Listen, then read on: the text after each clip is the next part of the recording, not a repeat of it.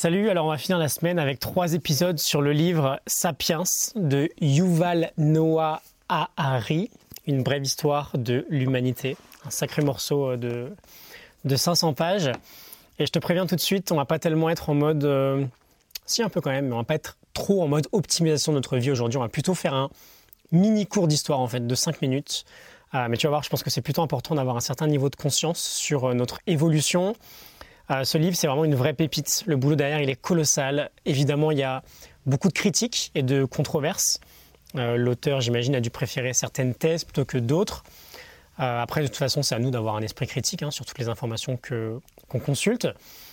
En tout cas, je te conseille vivement la lecture. Honnêtement, on sent après les 20-30 premières pages que c'est ce type de livre qui va nous marquer, ou en tout cas qui va laisser une vraie trace. Et ce que j'aimerais faire aujourd'hui, c'est te donner une vue d'ensemble en fait de notre histoire avec euh, différents points qui m'ont particulièrement marqué et te dire pourquoi et comment on est la seule espèce d'homo à avoir survécu, l'homo sapiens. Euh, le premier point qui m'a marqué, c'est à quel point l'histoire que l'on vit est évidemment ridicule d'un point de vue humanité. On est absolument minuscule, l'espèce humaine elle est apparue il y a environ 2,5 millions d'années. Notre genre, Homo sapiens, et lui, apparu pardon, euh, il y a environ 300 000 ans. Et il y a environ 70 000 ans, il s'est passé quelque chose que l'on va appeler la révolution cognitive, qui a fait qu'on est la seule espèce humaine à avoir survécu.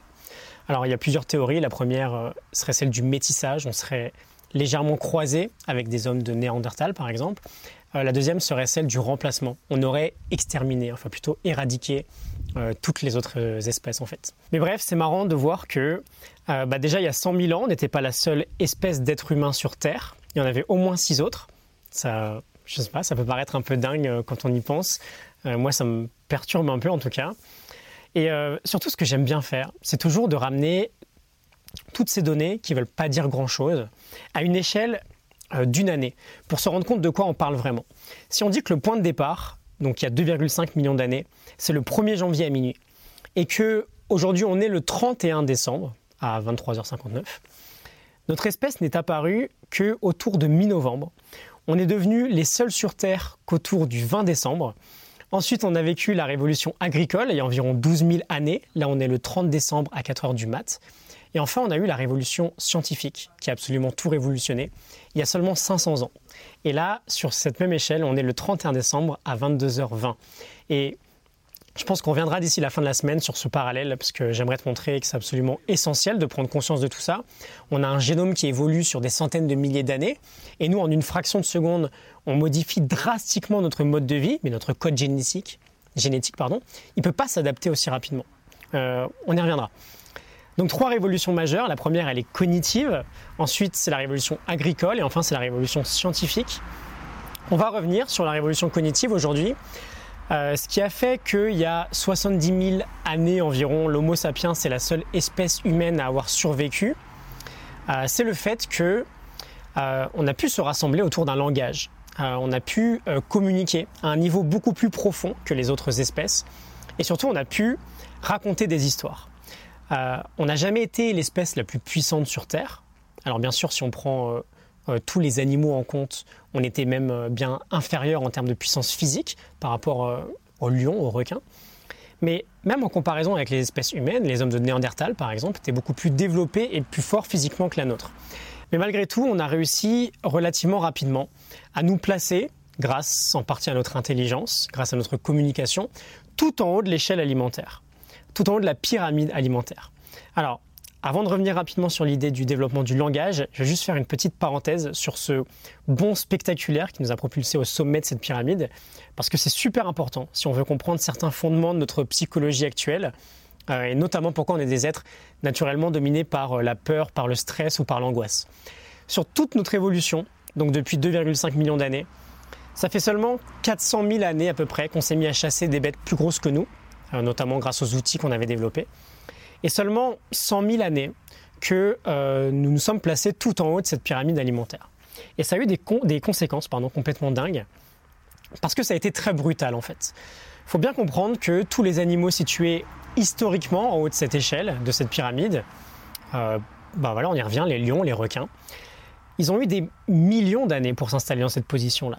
Et donc durant toute cette période, pour faire en sorte que les espèces, que toutes les espèces survivent, l'écosystème général s'était naturellement adapté pour euh, freiner les espèces trop puissantes. Euh, l'auteur nous dit par exemple que euh, les gazelles ont évolué pour courir plus vite, les hyènes ont évolué pour mieux coopérer, les rhinocéros pour devenir plus féroces, alors que nous, on s'est placé en haut de cette pyramide beaucoup trop rapidement pour que l'écosystème général s'ajuste. Et nous-mêmes, du coup, on ne s'est pas ajusté parce qu'on s'est retrouvé dans une position qui n'était pas la nôtre. Euh, la plupart des grosses créatures qui sont au sommet de cette pyramide, elles sont majestueuses. Elles ont dominé pendant tellement longtemps que elles sont pleines d'assurance en fait. Alors que nous, on a plutôt une position de dictateur vis-à-vis de tout ça. On est passé en une fraction de seconde d'opprimé de la savane à une situation de plein pouvoir. Et évidemment, ça a créé toute cette peur, toute cette angoisse, parce que c'est pas notre position naturelle. On est devenu cruel, on est devenu dangereux, et euh, bah, ça a énormément influencé toute notre psychologie euh, d'aujourd'hui. Je ferme la parenthèse, on y reviendra peut-être un autre jour. Euh, cette image du dictateur là, de la pyramide alimentaire, elle m'est longuement restée à l'esprit, tout simplement parce qu'on sait très bien qu'une dictature, euh, c'est pas viable, ça fonctionne pas sur le long terme. Et bah, peut-être que si on connaît toutes ces guerres, toutes ces catastrophes écologiques aujourd'hui, bah, c'est en partie à cause de ce changement brutal qu'on a eu dans notre évolution. Euh, on va revenir au langage, on va finir là-dessus. Notre capacité à développer un langage beaucoup plus poussé que les autres espèces, ça a vraiment été la clé de notre survie. Euh, déjà parce qu'il nous a permis de coopérer. On pouvait raconter bien plus en détail les événements de notre vie. Euh, par exemple, les singes peuvent signaler aux autres singes qu'ils ont vu un oiseau dangereux ou un lion menaçant. Mais nous, on est capable de donner beaucoup plus de détails. on a vu un lion sur une grosse pierre près d'un chemin qui menait à une rivière alors qu'on était parti récolter quelques baies, etc., etc. Mais pour faire court, on a cette capacité-là euh, je crois que ça relève encore du mystère d'ailleurs, on ne sait pas trop comment l'expliquer.